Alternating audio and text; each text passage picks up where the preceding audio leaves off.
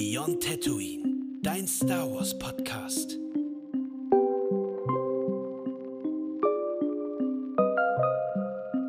Guten Morgen und ja, herzlich willkommen zurück. Morgen, hallo. Diesmal überrascht Marcel euch mit einem kleinen Eisbrecher. Was? Das, das ja, gibt's jetzt gar haben wir euch. Ausnahmsweise mal.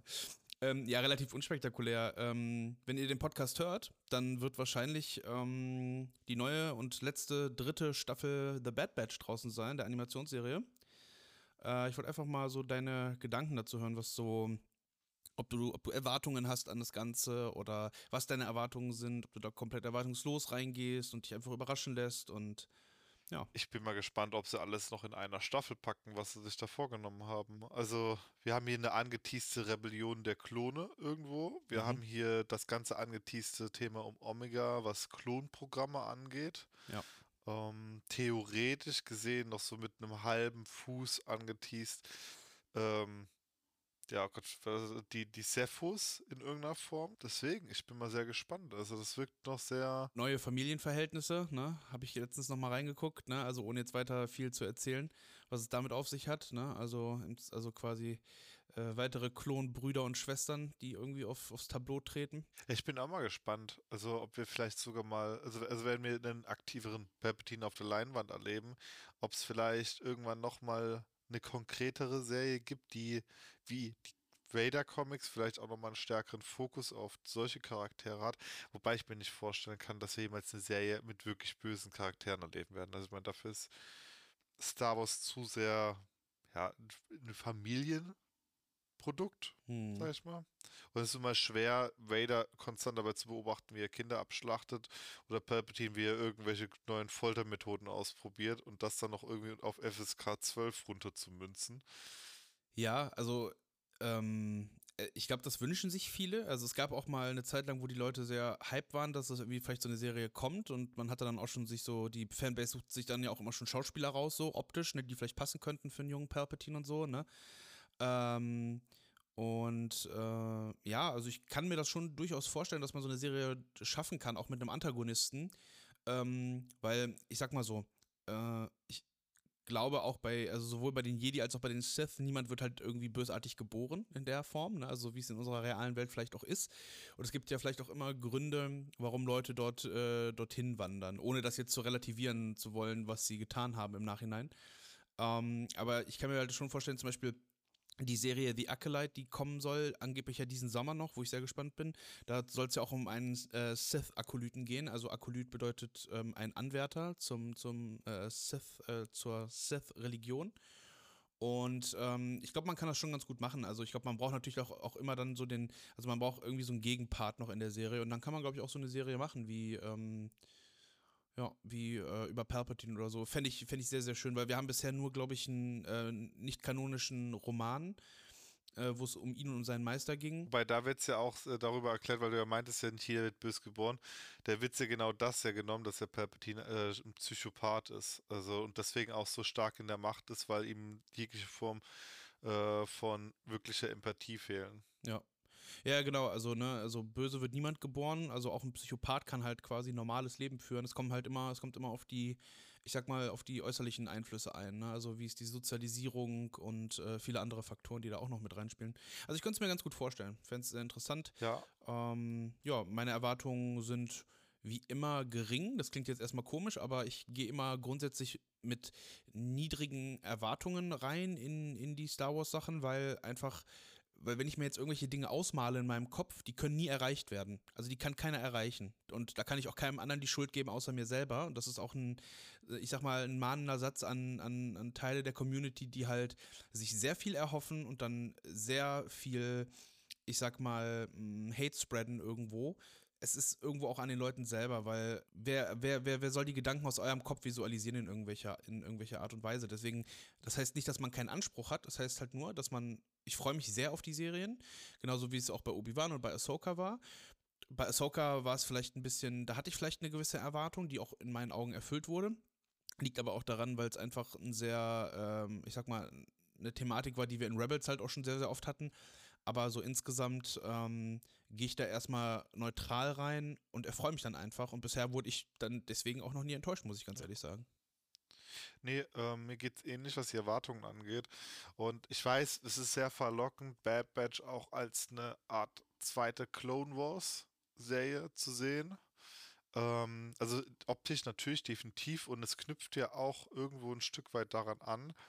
Aber man darf auch nicht vergessen, unter welchen Umständen zum Beispiel so eine Clone Wars Serie entstanden ist. Also Punkt 1, das war auch noch zu einem Zeitpunkt, äh, da war, wurden Serien auch anders produziert, im Sinne von, du hattest halt nicht vor den gesamten Story-Arc schon ausdefiniert, Ja. wo du hinkommst, sondern es ist so ein bisschen organisch, hat Mhm. sich das Stück für Stück weiterentwickelt. Ähm, es war auch noch zu einer Zeit, wo, glaube ich, äh, da hat Dave Filoni einfach Star Wars machen können und hat kei keiner hat gefragt, okay, äh, wie lange geht das und ähm, was willst du da, äh, also was sind die harten KPIs, oder hier hast du die harten KPIs, die damit erfüllt werden müssen. Das sind die Views, die du im Öffn äh, die du im Kabelfernsehen damit erreichen sollst. So. Ja. Sondern einfach nur hier, das, was mit Star Wars machen, gut ist und dann konnte er dann verschiedene Story. Man sieht mir auch, ähm, The Clone Wars hat ja auch sehr, sehr verschiedene Story Arcs mit sehr verschiedenen Charakteren teilweise. Das ist ja was, das ist ja bei Bad Batch gar nicht in der Form möglich. Da hätte es ganz anders aufgezogen werden müssen. Und es wäre, glaube ich, auch in der heutigen Zeit deutlich riskanter geworden, ähm, zu sagen, ja, wir machen jetzt einfach mal Clone Wars 2.0 und gucken mal, wo das hinführt. Vor allem in, Mhm. in der Zeit, wo ja, also als Clone Wars ja auch gemacht wurde, war ja Star Wars auch noch deutlich undefinierter von dem, was ja später passiert. Das ist jetzt das Voll. nächste Problem. Du hattest vielleicht ein Projekt oder zwei Projekte. Das heißt, das, was Dave Filoni da gemacht hat, konnte keinen Einfluss dann später mehr auf viele andere, also konnte keinen Einfluss mehr auf eine Episode 7 beispielsweise haben. Wie du schon gesagt hast, ne, also zu dem Zeitpunkt, wo Clone Wars etabliert wurde als Serie, da gab es nur sechs Filme. Ja, also da gab es gar nicht das, was wir heute noch alles haben. Noch nicht mal mehr die Serien. Es gab kein äh, Rebels. Also Rebels ist ja der Nachfolger. Ja, genau, also der Nachfolger von, von Clone Wars quasi. Ähm, und ja, klar, wir wissen natürlich, wo es hinführt. Der, der Vorteil der Clone Wars-Serie ist natürlich auch ein bisschen naturgegeben, einfach weil es halt zwischen Episode 2 und 3 spielt. Ähm, das heißt, man musste sich dann zwar auch an gewisse Sachen, äh, äh, an gewissen Sachen langhangeln, aber äh, bot halt freie, ich sag mal, ja, Erzählung von Abenteuern einfach. Ist bei Rebels auch so ein bisschen. Also wir haben natürlich, also klar haben wir auch eigentlich wieder die Grund, so eine Grundeinschränkung halt, weil wir wissen, wo es hinführt. Ähm, ja, aber ja, bin, bin sehr gespannt. Ja, aber das ist nochmal ein guter Punkt. Man muss halt mal überlegen, wie viel Content wir mittlerweile für den Zeitraum zwischen Episode 3 und 4 haben. Wir Ja. haben Rebels. Wir haben ähm, The Bad Batch. Wir haben ähm, hier die Andor-Serie inklusive Film, Rogue One. Mhm. Ähm, spielt ja auch dazwischen. Wir haben Star Wars Jedi Fallen Order, Resistance. Auch eine auch Animationsserie, ein bisschen mehr Stimmt, für stimmt. jugendlicheres Publikum, genau. Stimmt, haben wir auch. Ähm, Ja, wir haben so viel, wir haben äh, Zig Comics Solo-Film, noch? Comics, also es ist, äh, man kann es gar nicht vergleichen. Also es war wie so ein Big Bang eigentlich, so wie der Urknall. Und das hat sich dann alles exponentiell ausgebreitet und ähm, was viele Leute ja auch kritisch sehen, ich sehe das nicht so kritisch. Klar ist das irgendwo für die Schreiber dadurch komplexer, weil sie natürlich sich an, äh, ich sag mal, an alles irgendwo halten müssen, was vielleicht schon geschrieben wurde. Ähm, Macht es sicherlich nicht einfacher, das zu schreiben, aber ich weiß nicht, ich finde es gut. Mich wundert es halt ein bisschen, warum sich Disney, also warum auch Disney sich so stark auf diese Zeit fokussiert zwischen Episode 3 und 4 und jetzt zum Beispiel wir, also natürlich hat vielleicht auch was mit SchauspielerInnen zu tun, die zur Verfügung stehen, was, dass das bestimmt bei Episode 5 bis 6 teilweise schwieriger sein kann. Ähm, aber ich frage mich trotzdem so, das ist so, warum, warum genau der Zeitraum 3 bis 4? Warum nicht gerade in Kombination mit neueren Filmen schon zwischen 6 und 7? Ja, ich glaube, äh, also ich kann mir vorstellen, dass die Taktik halt die ist, ähm, tatsächlich relativ profan, ähm, dass man zum einen die, ich sag mal, Fans von Clone Wars und der Originaltrilogie halt wieder für sich gewinnen möchte, weil sie, äh, ja, weil viele sich halt abgewandt haben durch die Sequels. Ähm, in meinen Augen unverständlich, aber da werden wir irgendwann nochmal zukommen, wenn wir die Reihe besprechen. Ähm, und natürlich äh, die, die Zeit, also äh, zum einen, also die Originaltrilogie-Fans und dann halt auch die Zeit, also das heißt, äh, die, die Prequels, die ja heute dann doch heiß geliebt sind, früher auch verhasst übrigens. Ähm, ja, und, da, Oh ja, und, und, und das greift jetzt so ein bisschen hinüber in die Sequels mit rein. Bad Batch. Ne? Also das heißt, wir wissen, es geht um irgendwie Klonprojekte von Palpatine und äh, etc. pp halt. Und ich glaube, das kann ich mir vorstellen, dass das so der, der Grund ist. Also man möchte die Filme halt weiter unterfüttern, wo wir eigentlich auch schon wieder beim Thema sind, warum wir diesen, äh, was wir in der letzten Folge des Podcasts erzählt haben, äh, die Originaltrilogie halt eben sehr stark angereichert wurde über die Jahre mit dem ganzen Material. Das heißt, wenn wir nur die Filme für sich nehmen würden, ohne das Wissen, was wir hätten, weil wir auch immer sagen, ja, das wissen wir eigentlich zu dem Zeitpunkt noch nicht oder das ist da noch nicht klar gewesen. Ähm, hier ist es halt genauso und das machen sie, glaube ich, gerade und das ist so die Taktik und nebenbei werden gerade neue Filme etabliert, ähm, die in der Zukunft spielen mit Ray Skywalker und dann ähm, auch noch Sachen, die ganz weit in der Vergangenheit liegen, nämlich High Republic und ähm, die, äh, wie heißt es nochmal, High Republic und äh, die ganzen, also Dawn of the Jedi, also quasi die Anfänge der Jedi, das wird ja auch gerade produziert. Um da auch mal mit reinzuhaken, also ist ein wunderbares Beispiel, war ja wirklich auch Episode 5, wo wir uns ja da mal auf Dagobah mit äh, beschäftigt haben. Also allein schon die Frage, wie lange Luke trainiert hat, dass äh, die, dieser Film kam im letzten Jahr, äh, äh, Jahrtausend noch raus und mhm. erst vor ein paar Monaten kam jetzt die, das offizielle Statement ja raus, wie lange de facto Luke auf Dagobah unterwegs war. Also ja. nur mal so dem, zu dem Thema auch anreichern. Also, oder auch, diese, also ich weiß, ihr hattet es auch schon mal damals im Podcast gesagt, aber das sind so viele Interaktionen gewesen mit einem Obi-Wan, mit einem Yoda, mhm. die sind deswegen cool, weil wir diese Charaktere in Episode 1 bis 3 erlebt haben. Aber wenn man mal anguckt, also ja, also äh, Obi-Wan ist so ein bisschen klischeehaft, dieser alte weise Meister, der genau drei Sätze von sich gibt und der Jüngling sich dann aus diesen drei Sätzen alles zusammenreimen darf, was irgendwie ihnen im Leben weiterhelfen soll.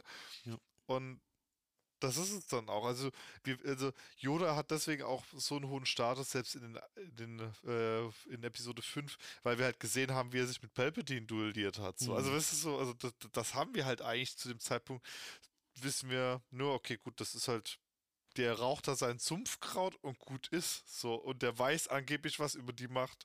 Das sagt ein Ben Kenobi, wo wir relativ wenig bisher auch über ihn gesehen haben. Und das ist was, ähm, bin ich voll ganz bei dir, das, was das Anreichern angeht. Ich meine, man muss sich ja auch mal die Mandalorianer-Serie angucken. Die unterfüttern das jetzt ja auch sehr, sehr stark, was da jetzt ja kommen wird. Also, das ist natürlich über kleine Ecken und Kanten. Das ist ja auch mit einer Ahsoka-Serie ja genauso. Ich bin auch sehr gespannt mit Thrawn, wo wir auch die kanonischen Bücher ja auch haben. Mhm. Was ja, also auch eben herzlich, also ich würde tatsächlich zu jedem, der bevor man sich tiefer mit Ahsoka der Serie auseinandersetzt, man sollte zumindest vor die Bücher gelesen haben und Rebels gesehen haben im Optimalfall. Ja, ich glaube, Rebels reicht tatsächlich in dem Fall. Also die Bücher sind, glaube ich, äh, ja, aber sonst kann man Thrawn nicht zu schätzen wissen.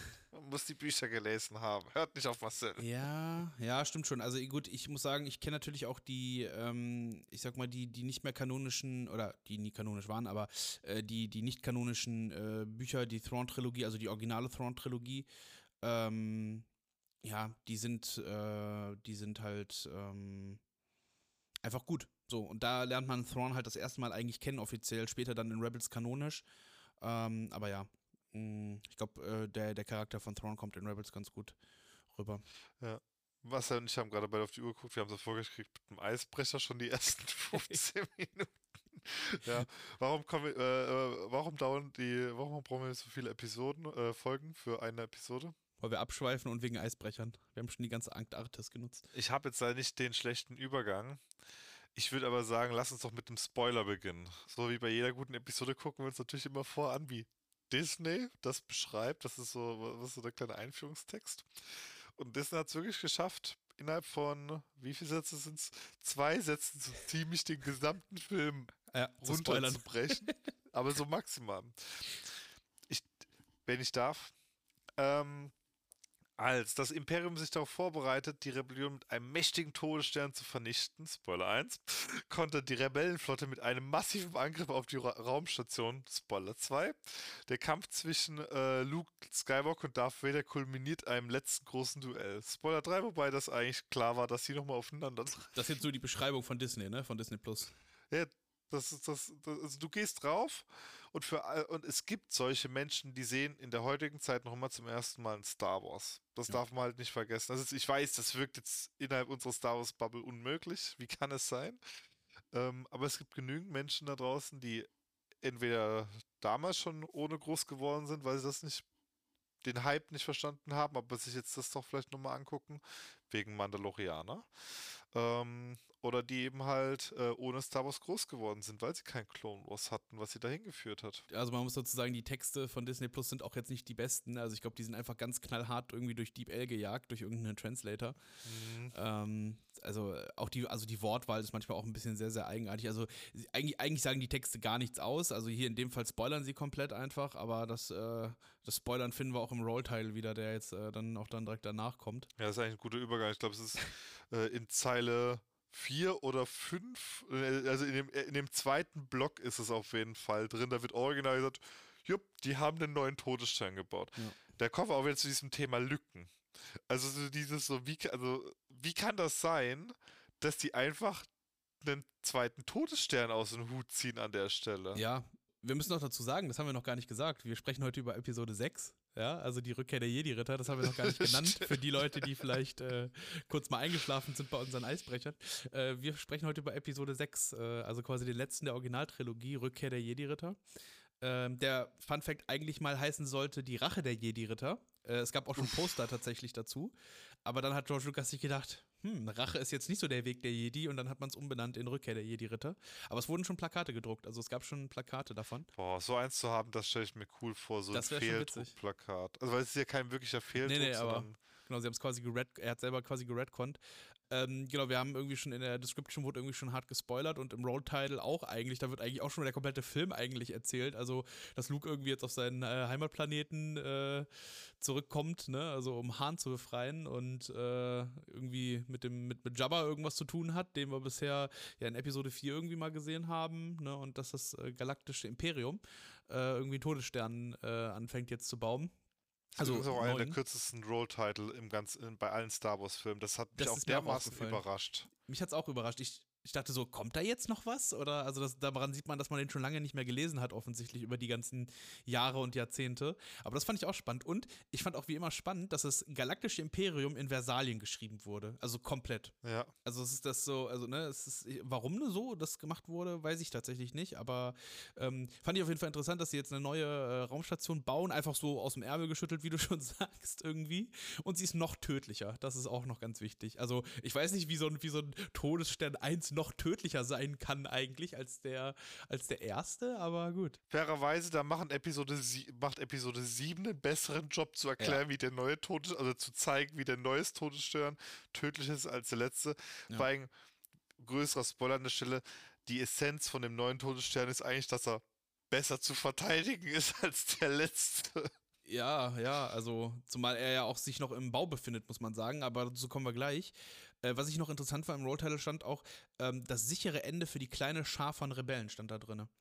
Also das heißt, das ist gar nicht mehr, da ist gar nicht mehr so viel von Hoffnung eigentlich zu spüren, ne, im Roll-Title. Also da wird eigentlich gesagt, die Rebellen haben sind eigentlich jetzt am Ende. Ja, ich meine, es passt ja auch zu dem, was wir am, am, Ende von Episode 5 erlebt haben. Also es war, also Episode 5 hat zwar auf einem hoffnungsvollen Ton geendet, aber es war mhm. ja klar, das war die Episode der Niederlagen.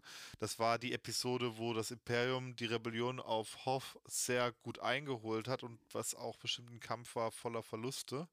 Ja, äh, ja, ja, es, irgendwie stimmt's schon. Also, aber ich finde halt, ich finde es halt spannend, dass, dass wir halt eigentlich so dieses hoffnungsvolle Ende in Episode 5 noch sehen und auch die Rebellenallianz sehen, wie sie, also wo wir sie auch zum allerersten Mal sehen, die Rebellenallianz in, in Gänze, also die ganzen Schiffe.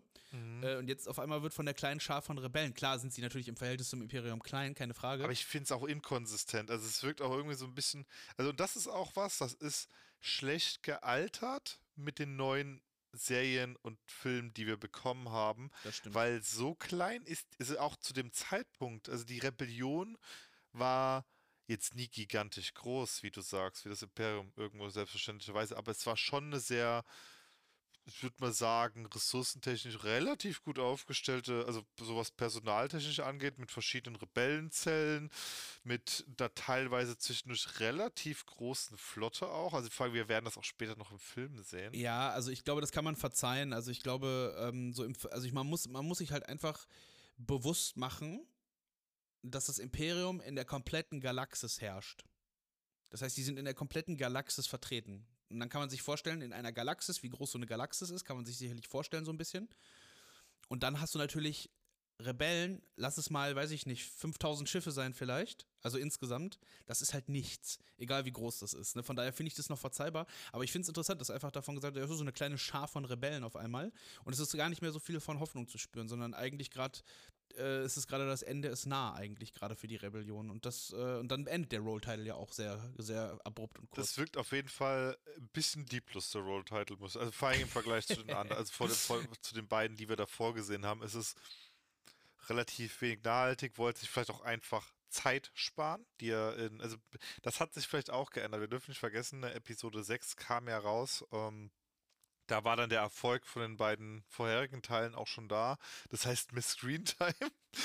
ja, und es ist halt, ähm, keine Ahnung, also ich, man könnte jetzt, man könnte ja jetzt auch sagen, so storytechnisch klingt das ja eigentlich so ein bisschen nach Episode 4, ne? So. Ja, das ist so, ähm, irgendwie grüßt das Gleiche, wir bekommen jetzt wieder einen Todesstern, vor allem, also bei dem Todesstern störe ich mich tatsächlich ein bisschen so, weil das ist so, woher kommt das Ding? So, also, weil in Episode 4 wurde eigentlich relativ stark klar gemacht, dass das eine sehr besondere Waffe ist und dass das Imperium jetzt die Dinger eigentlich nicht in Massen produzieren kann. Ja, also er muss ja quasi fast zeitgleich ja gebaut worden sein. Also den haben die ja jetzt nicht äh, seit Episode 4. Also da sind jetzt zwischen Episode 4 und Episode 6 sind jetzt ich glaube, fünf Jahre, wenn es rumkommt, vier, fünf Jahre vergangen. Ich glaube nicht, dass man in vier, fünf Jahren so ein Ding etablieren kann, so wie wir es da im äh, gleich sehen werden nach dem Roll-Title, weil er ist ja auch noch nicht fertig. Ich würde mal sagen, er ist so zu ja, drei Viertel fertig oder zur Hälfte vielleicht nur. Also man sieht so diese, dieses Konstrukt halt, diese Löcher noch im Todesstern. Also da wird gerade noch fleißig dran gebaut tatsächlich also um euch auch mal eine Perspektive zu geben, in äh, Rebels und in der Buchreihe zu Thrawn geht es sehr viel um die internen Machenschaften des Imperiums auch, also, also internen Zwistigkeiten, weil unglaublich viele Ressourcen darauf verwendet werden müssen, den ersten Todesstern zu bauen. Also mit mhm. unglaublich viel Ressourcen, also dass das Projekt auch geheim gehalten wird, dass das über zig irgendwelche komischen Routen dahin kommen muss und nicht jeder, also wo, also mit geheim gehalten heißt, nur die oberste Spitze wusste eigentlich am Ende, hm. dass da ein Todesstern gebaut wird, weil überall anders wurden immer nur so Einzelteile gemacht und nur die allerwenigsten wussten, dass es also zusammenkommt im Imperium. Also da wurde eine unglaublich viel Ressourcen allein in die Geheimhaltung auch schon reingesteckt. Nur ja. um den ersten Todesstern zu bauen. Also deswegen hat das, also, und das aus dem, also, also äh, aus den ganzen äh, verschiedenen Ecken der Galaxie zusammenzutragen. Und das Ding ist noch mal größer, was wir jetzt dann gleich sehen. Ja, ist auf jeden Fall spannend äh, zu sehen. Ich finde es persönlich jetzt nicht schlimm. Ich habe es eigentlich nur ähm, angemerkt, weil ja quasi bei den Sequels ja auch so ein bisschen immer die Kritik im Raum stand. Ja, das ist ja, das ist ja eigentlich schon wieder das Gleiche. Also wir haben da so eine, so, so, so, so ein, jetzt heißt es äh, Starkiller-Basis, nicht mehr Todesstern. Das ist im Endeffekt die gleiche Story wie Episode 4. Aber wenn wir ehrlich sind, ist Episode 6 auch dieselbe Story wie 4. Ja. Das kann ich, das sage ich jetzt so. Es stimmt natürlich nicht. Und so stimmt es aber bei den Sequels ja auch nicht. In den Sequels geht es ja auch gar nicht darum, diese Starkiller-Basis, das ist eine Nebensache. Ja, also es ist ein Nebenschauplatz. Das ist gar nicht so das Main, der, der Main-Fokus der Filme. Und so ist es ja bei Episode 6 auch. Da ist nicht der Todesstern der Main-Fokus. Da geht es eigentlich um ganz andere Sachen. Aber da werden wir später, später zu kommen. Der ist mehr ein Vehikel, um die, um die Story so ein bisschen voranzukicken. Und ich meine, auf der anderen Seite, es zeigt ja auch, wie bedrohlich, unterstreicht nochmal, wie bedrohlich das Imperium ist, ist, dass es sich von so einer Niederlage wie der Zerstörung so einer Todessternbasis relativ easy scheinbar erholen kann. Gut, wir wissen zu dem Zeitpunkt noch nicht, wie viele Jahre zwischen Episode 5 und 6 vergangen sind. Ähm, das ist, also wir gehen gerade von aus, dass es eine direkte Anknüpfung ist. Also ich glaube, es wird im Film auch gar nicht äh, genannt. Also wir wissen gar nicht, wie lange. Also wir wissen es offiziell nicht im Film. Ähm, wir wissen es natürlich schon, wie viel Zeit dazwischen ist. Äh, und zwar so wenig eigentlich wie noch nie, ne? Ja. Ein Jahr liegt dazwischen, zwischen Episode 4 und 5. Äh, 5 und 6. Aber auch schon krass. Also würde mich auch mal interessieren, so dieses so. Also ich meine, dass äh, Lea und Luke so ein bisschen Vorbereitungszeit brauchen, um ihren besten Kumpel rauszuschlagen, keine Frage, aber. Ja, wir haben uns jetzt nicht im, im, im Vorfeld darüber nochmal informiert, was Luke jetzt gemacht hat in dem Jahr. Also ich meine, also ne, er hat wahrscheinlich trainiert auch in dem Jahr natürlich, weil. Aber nicht auf Dagobah, wie wir nicht auf Dagobah offensichtlich genau. Also ähm, das können wir im Nachhinein ja nochmal äh, nachschauen, äh, was, was er gemacht hat. Das ist sicherlich in irgendwelchen Comic-Issues ähm, erklärt. Äh, aber wir wissen es im Endeffekt nicht. Und es wird auch in, es wird jetzt auch nicht aufge, aufgelöst in, in, äh, im Film oder im Roll-Title. Und äh, ich würde aber sagen, wenn wir jetzt vom Roll-Title kommen wir einfach mal, starten wir direkt mal in den Film, ne? Was ist denn so das Erste, was wir sehen? Wir sehen tatsächlich eine sehr ähnliche Kameraeinstellung, wie wir sie mittlerweile von Star Wars gewohnt Mhm. und lieben gelernt haben. Diesmal allerdings, ja doch, es ist wieder wie bei Episode 4. Wir sehen einen Sternzerstörer, der nach vorne, also ja, wo soll er so auch hinfliegen, ähm, der nach vorne fliegt und in der Ferne sehen wir einen Mond. Ich bin mir unsicher. Oder es ist doch ein Todesstern, der über einem Planeten kreist. Ich habe ich hab mir natürlich Infos dazu aufgeschrieben, da habe ich dann die Recherche gestern reingesteckt dann für. ja, also genau, wir sehen diesen Todesstern 2 halt, ne, diesen halbfertigen, ne, wo so gerüstartig natürlich irgendwie so Löcher drin sind. Ähm, ja, und wir sehen dann so ein sogenanntes Lambda-Shuttle, ne, den man kennt, relativ ikonisch, ne, in so einer Dreiecksform. Ich habe auch mir nochmal extra die Typenkennung rausgesucht, natürlich, nur für euch. ST321 ist die Typenkennung dieses Schiffes und ist auch äh, Vaders äh, tatsächlich persönliches Schiff. Wissen wir zu dem Zeitpunkt nicht. Wir wissen aber jetzt, dass Vader auf jeden Fall in dem Shuttle steckt. Und der wird eskortiert, ne, von zwei Jägern. Vader macht seinen Staatsbesuch. Ja, wir sehen jetzt nicht nur einen Sternzerstörer, sondern wir sehen noch zwei weitere, ne? Also wir sehen insgesamt Ja. drei Sternzerstörer, die irgendwie da um äh, das System kreisen, in dem wir uns befinden, nämlich das Endor-System. Und ähm, ich habe mir dazu ein paar Sachen ähm, natürlich nochmal notiert, um das auch nochmal so ein bisschen einzuordnen. Ich würde noch gerne was zu Vader sagen, bevor klar. du aufs Endor-System eingehst. Ich fand es halt interessant, weil wir hatten eigentlich dann in Episode 5 etabliert bekommen, dass ja Vader die Executor als sein privates Schiff hat. Und offensichtlich, ich meine, gut, die Executor ist auch ein sehr großes Schiff, die ja auch durchaus ihre Aufgaben woanders zu erfüllen hat, als einfach nur äh, Privatkutsche von Vader zu sein. Mich würde mal interessieren, warum wurde sich dafür entschieden? Hat, also hat man drüber nachgedacht oder nicht nachgedacht? Weil es, ich meine, das war ja so dieses Pompöse auch in Episode 5 und wo ja klar war, okay, das ist Vaders Schiff. Vielleicht hat man ihm das einfach weggenommen, könnte ich mir vorstellen. Also ich meine, Vader hat natürlich jetzt äh, die letzten Filme eigentlich nur versagt, ne, in Augen von Palpatine. Also von daher äh, könnte ich mir gut vorstellen, dass, dass man ihm einfach das, äh, die Executor halt weggenommen hat. Ne? Muss er auf irgendeinem probaritären äh, Sternzerstörer da halt einfach äh, rum, äh, rumgammeln und darf dann mit so einem Shuttle dann zum, zum, zum Todesstern fliegen. Das wäre jetzt auch so der Schluss, den ich jetzt gezogen hätte. Dass, äh, und das ist was so, das hätte ich, das, das haben die, jetzt müssen wir wieder ein bisschen vorweggreifen, aber ich finde, das haben sie in den neueren Filmen gut gemacht, ist die Interaktion der Bösewichte untereinander. Das ist Mhm. was, das hat mir bei äh, den ganzen alten Star Wars-Filmen immer so ein bisschen gefehlt, ist so dieses, eine Reaktion zu zeigen, also auf Versagen, auf Erfolg. Ja. Ich meine, wir haben zwar dieses eine Zwischengespräch in Episode 5 mal gehabt zwischen Vader, Vader und Sidious, aber Aber da ging es ja auch nicht um Versagen so, ne? Also, äh, wie du schon sagst, wir sehen eigentlich so diesen Struggle zwischen Palpatine. Also wir wissen natürlich, dass Vader und Palpatine immer in so einer On-Off-Beziehung sind, wenn man so möchte. Also, ne, Ja. im, im einen Moment äh, steigt er in der Gunst des Imperators, in der anderen ist er wieder ganz am Boden und Palpatine schickt ihm irgendwelche, äh, irgendwelche Killer auf den Hals, die ihn umbringen sollen. Ja, die haben so ein ganz komisches äh, Stockholm-Syndrom-Verhältnis Ja. zueinander. Also wohlgemerkt beide. Also Ja. das ist jetzt nicht nur so, dass Vader ein Abhängigkeitsproblem äh, äh, Problem zu, Va- zu Sidious hat, sondern Sidious hat auch irgendwo ein Abhängigkeitsproblem zu Vader. Das bekommt man halt durch andere. Also in den Büchern liest sich das teilweise auch, er- erstaunlicherweise auch wieder bei den Thrawn-Büchern merkt man das auch so ein bisschen raus. Das wäre halt eigentlich schon cooler gewesen, dass man irgendwo auf Leinwand oder in Serie auch ähm, Ja.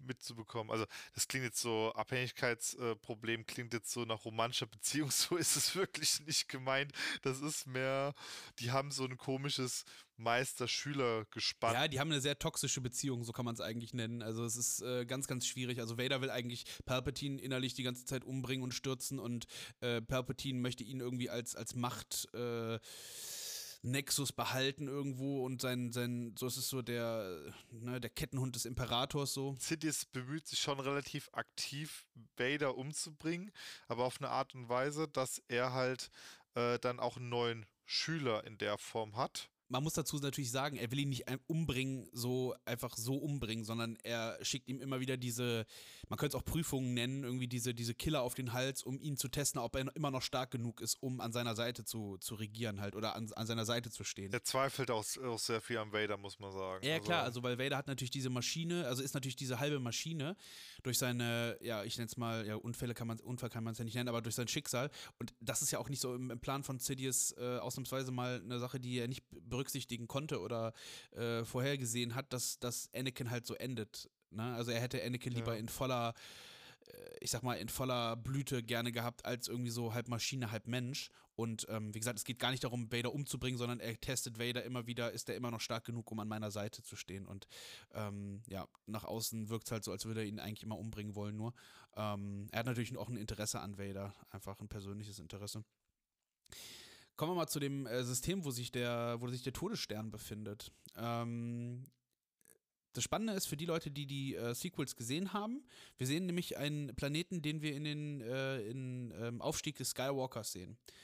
Und das ist der Wasserplanet, beziehungsweise der Ozeanplanet Kefbir. Und Kefbir ist halt quasi einer der äh, Planeten, die im Endor-System sind. Und über dem schwebt auch der Todesstern, was ja total Sinn macht, weil am Ende, wir werden ja, wir sehen ja in Aufstieg Skywalkers, also in Episode 9, sehen wir ja auch, was mit dem äh, Todesstern passiert ist, am Ende dieses Films jetzt, an Episode 6. Ähm, und äh, ja, Wrackteile ja tatsächlich dann auch äh, dort landen, auf diesem Ozeanmond. Und dieser rote Planet, den du vorhin angesprochen hattest, ähm, ist wahrscheinlich der eigentliche Endor-Planet, der aber auch gar nicht begehbar ist, weil er ein Gasriese ist.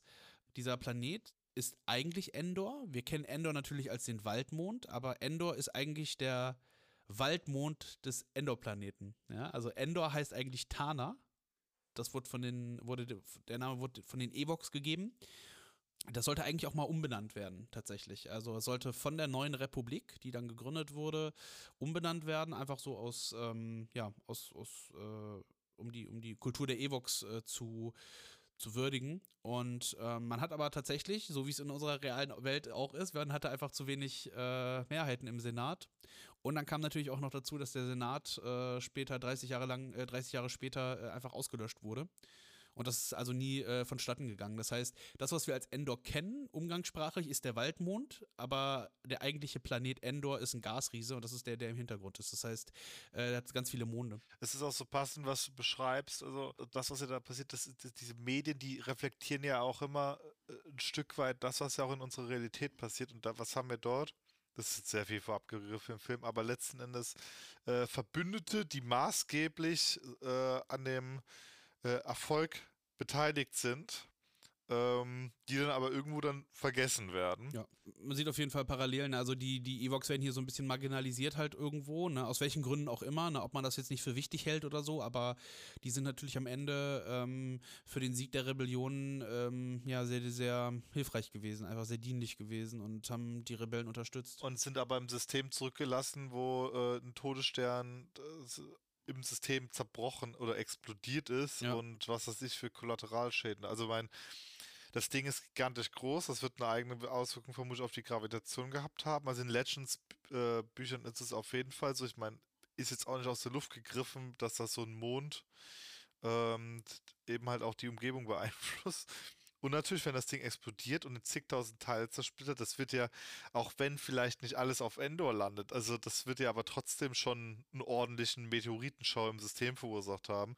Wenn ich mir überlege, in High Republic, Kanon, also was ja kanonische Bücher sind, da haben wir eine ähnliche Situation, aber in deutlich größer und ähm, äh, gut, natürlich auch nochmal mit entsprechend größeren Auswirkungen, die aber durchaus zeigt, was so passiert, also was das alles bedeuten kann, wenn auch nur einzelne Fragmente mal auf einem Planeten abstürzen können. Ja, ich finde es halt, was ich halt spannend finde eigentlich daran, äh, wo ich mich dann gestern mit dem, äh, mit diesem Planetensystem nochmal auseinandergesetzt habe, ist, ähm, dass man ja dass viele ja äh, in den Sequels gesagt haben, ja, das macht ja gar keinen Sinn, ne? Also der Todesstern, der ist doch auf Endor, äh, also wenn der, wenn der irgendwie, wenn da Teile gelandet sind, so, dann ja. auf Endor und so, das ist doch alles wieder schlecht geschrieben und sowas. Aber wenn man sich mal überlegt, eigentlich, die Leute haben halt einfach nicht aufgepasst, offensichtlich. Endor ist nur ein Mond. Genau, also Endor ist der Waldmond und ähm, Ähm, also der, genau, der Waldmond Endor. Äh, und dann gibt es halt eben noch den Planeten Endor und deswegen sollte er auch umbenannt werden, damit es diese Verwechslung nicht gibt. Und wir sehen halt ganz klar, dass der, dass der Todesstern, den wir da jetzt sehen in der Szene, über dem äh, Ozeanplaneten schwebt und nicht über dem Waldmond Ja. Endor. Ne? Und ich finde, da hat man sich dann halt, dann kann man halt nicht den Leuten, die halt die Sequels geschrieben haben, sagen, dass sie schlechte Arbeit gemacht haben. Also sie haben sich an das gehalten, was, was wir eigentlich schon, äh, weiß ich nicht, 30 Jahre zuvor gesehen haben in den Filmen. Und das fand ich wieder mal ganz schön, einfach diese kleinen Zahnräder, die wieder mal ineinander ähm, haken und das große ganze Bild ergeben. Und dann auch eine Kontinuität irgendwie. Und was mir noch aufgefallen ist, ähm, ich fand diesmal konnte man den, der Maßstab des zweiten Todessterns, fand ich, war diesmal wesentlich besser zu greifen. Also ich fand, der war wesentlich, man konnte wesentlich mehr sehen, okay, das ist ein Riesending im Verhältnis zum ersten Das hatte ich mir auch gerade, äh, was wollte ich gerade auch sagen, das hatte ich mir auch aufgeschrieben. Ich mag das total. Du hast jetzt diese Szene, wie das Raumschiff aus dem Sternzerstörer rauskommt. Also hast Genau. da eine Perspektive und dann siehst du, wie es dann sich dem Todesstern nähert und irgendwie immer und immer und immer kleiner wird. Ja. Und dann siehst du da so eine Öffnung, so eine Hangaröffnung. Und dann ist dieses Raumschiff doch immer kleiner als diese Hangaröffnung. Diese Hangaröffnung ist auch nochmal so winzig im Vergleich zum Rest, äh, Rest vom Todesstern. Und dann fliegt es dann da rein und du siehst, wie groß dieser Hangar eigentlich ist. Und da haben sie wirklich cool mit den Perspektiven gearbeitet. Ja, also fand ich war wesentlich besser zu erfassen als beim ersten nochmal die schiere Größe. Aber wir sehen noch etwas im Hangar, Mhm. ähm, nämlich eine vertraute Gestalt. Äh, Ja. Wir bekommen eine sehr beeindruckende Ankunft von Darth Vader. Ähm, ich ich finde es auch interessant, dass wir hier in dem Film wieder. Also, ich freue mich immer drüber, wenn wir so ein paar mehr imperiale Szenen bekommen. Einfach weil das halt auch mal mehr Infos über die Bösewichte gibt. Er wird ja da, er wird ja da erwartet, ne, vom General Maximilian Veers, ne? Das ist der, äh, der G- General, der auch auf äh, Hot äh, im äh, 8080 wa- äh, stand und den Angriff befohlen hat. Also den, den kennen wir schon auf jeden Fall aus den anderen Teilen. Fun Fact hatte ich schon mal in einem anderen Teil gesagt, das ist ja der Schauspieler von Meister Picel aus Game of Thrones, ähm, als er noch jünger war. Genau, und äh, der wird jetzt, äh, Vader, der, der empfängt Vader jetzt und muss erstmal hart schlucken, ne? Weil der hat, glaube ich, gar keinen Bock auf den. Ja, genau, er hat halt äh, also merkbar sehr viel Angst vor ihm. Aber zu, zu seinem Glück hat anscheinend Vader vorher irgendwie ein Management-Seminar besucht. Oder sehr klare Hinweise gekriegt, dass er nicht jeden Offizier erwürgen kann. Ja, es ist so, also, ne, so der, der, der, der General, der ähm, schmiert ihm so ein bisschen Honig ums Maul, ne, immer so Floskeln irgendwie. Und Vader sagt halt auch so, ja, Schluss mit den Floskeln jetzt, ne, so Zuckerbrot und Peitsche ist so ein bisschen, der ist eigentlich da, um den, um den Fortschritt zu begutachten, ne, vom Todesstern. Genau, und er äh, sagt ihm auch schon, ja, ich bin äh, mal wieder frustriert, weil dann ist Vader nicht frustriert, sagen wir es mal so.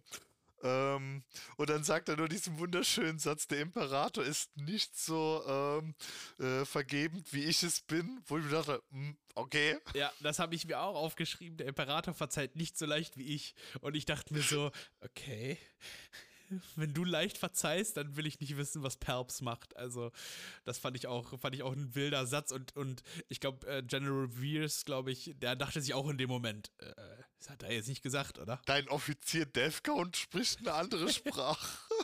Ja, das war ganz, war ganz interessant. Aber ich glaube auch, ähm, das, äh, das passt jetzt wieder zu dem, wie wir Vader später kennenlernen werden über andere Materialien.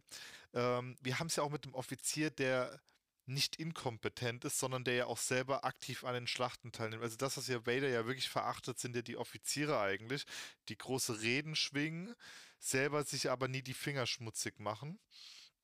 Ähm, und quasi immer ganz hinten stehen und nach Ausflüchten suchen. Ich meine, gut, fairerweise, er versucht jetzt gerade hier ein bisschen optimistisch zu reden, weil sein Leben von daran abhängt. Also er sagt ja auch was ganz, ganz Wichtiges, was ich sehr spannend finde.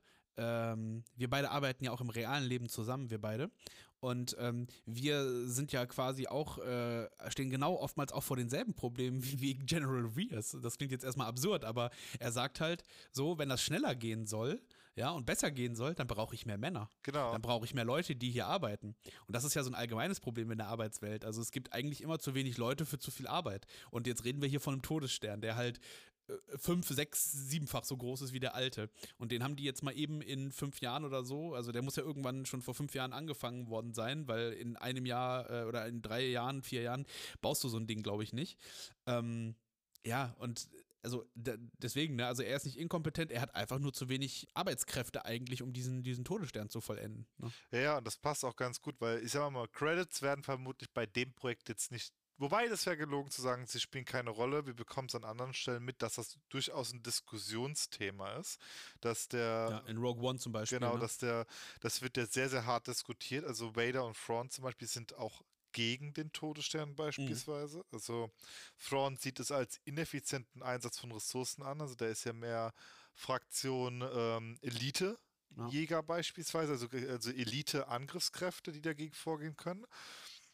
Vader ist mehr so Fraktion, ja, wir haben eine Executor, wir haben die Macht auf unserer Seite, wofür brauchen wir einen Todesstern? Also sieht es auch so ein bisschen als persönliche Bedrohung, weil er halt auch weiß, er ist das Schreckgespenst. Also du hast, du hast den, die Ressource Geld, um kurz den Bogen zurückzuspannen. Du hast die Ressource Zeit und du hast die Ressource Manpower. Und das ist was, ähm, ich weiß nicht warum, aber äh, also, das, also Management wünscht sich das dann immer irgendwie so her, dass man dann irgendwie, dass es da zwischendrin noch eine magische vierte Ressource gibt. Ja. Keiner kann sagen, was es für eine ist. Ähm, Luft, Liebe und Glaube, wer weiß. Ähm, und die sorgen dann dafür, dass die Sachen noch schneller von selbst gehen. Ja, also Vader, wie du schon sagst, hat ja auch Management-Seminar belegt, auf jeden Fall, weil er motiviert natürlich General Viers auch und sagt dir, hör mal, der Chef kommt bald persönlich vorbei, um sich das hier anzugucken. Dann geht ihm natürlich noch mehr der Stift, so habe ich es mir aufgeschrieben. General, äh, General Viers geht der Stift. Kann ich verstehen. Also ähm, Vader ist schon gruselig und jetzt kommt äh, der Oberanführer äh, des ähm, galaktischen Imperiums und äh, will sich dann selber auch nochmal darüber informieren. Und das klappt dann offensichtlich auch. Also Virus sagt dann so, ja, okay, dann wir werden unsere Arbeit einfach verdoppeln. Eigentlich eine schlechte Lösung. Also wir haben zu wenig Leute, das heißt jetzt die wenigen Leute müssen jetzt doppelt hart arbeiten, damit das irgendwie noch schnell fertig wird. Und das ist aber was, das ist sehr beschreibend für die ganzen Schwächen des Imperiums neben der Arroganz, warum es immer wieder zu Fehlern kommt, ist, weil man sich nicht die Zeit für Dinge nimmt. Und das ist auch wieder, was ich meine, das kennen wir beide aus, also wir beide sind in der Produktentwicklung äh, tätig. Ähm, und ähm, wenn man sich, also wenn dafür keine Zeit genommen wird, also gerade bei sowas Großem wie ein Todesstern, dann ist das klar, dass es zu Fehlern kommen wird. Also das ist, Ja. und vor allem, das wundert mich auch, es ist ja, also wenn da was nach hinten losgeht, ich meine, also auch, wir reden hier von Gefahren, wie dass der Todesstern sich selber in die Luft sprengt, wenn da bestimmte Sicherheitsmaßnahmen nicht beachtet sind oder mal wieder irgendwelche Lüftungsschächte offen bleiben. Also das erklärt auch, wie das möglich war. Also das ist, wenn man bedenkt, mit was für einer Peitsche da dann äh, angezogen Mir wurde. macht gerade persönlich ein bisschen Sorgen, dass wir so über so eine, so eine Massenvernichtungswaffe wie den Todesstern sprechen und sagen so, ja, das ist wie bei uns in der Produktentwicklung so, ne? das macht mir ein bisschen Nee, Sorgen. das ist vielleicht, nee, nee, also ich meine ich mein rein vom Management, also vom, vom Management-Stil her, lass es, lass sagt, es, jo- das bringt nichts, das lass es, lass es. ja, es, es bringt nichts, ja. Wir können das nicht, das können wir nicht mehr, da kommen wir nicht mehr raus. Nee. Ja. Wäre aber auf jeden Fall mal spannend.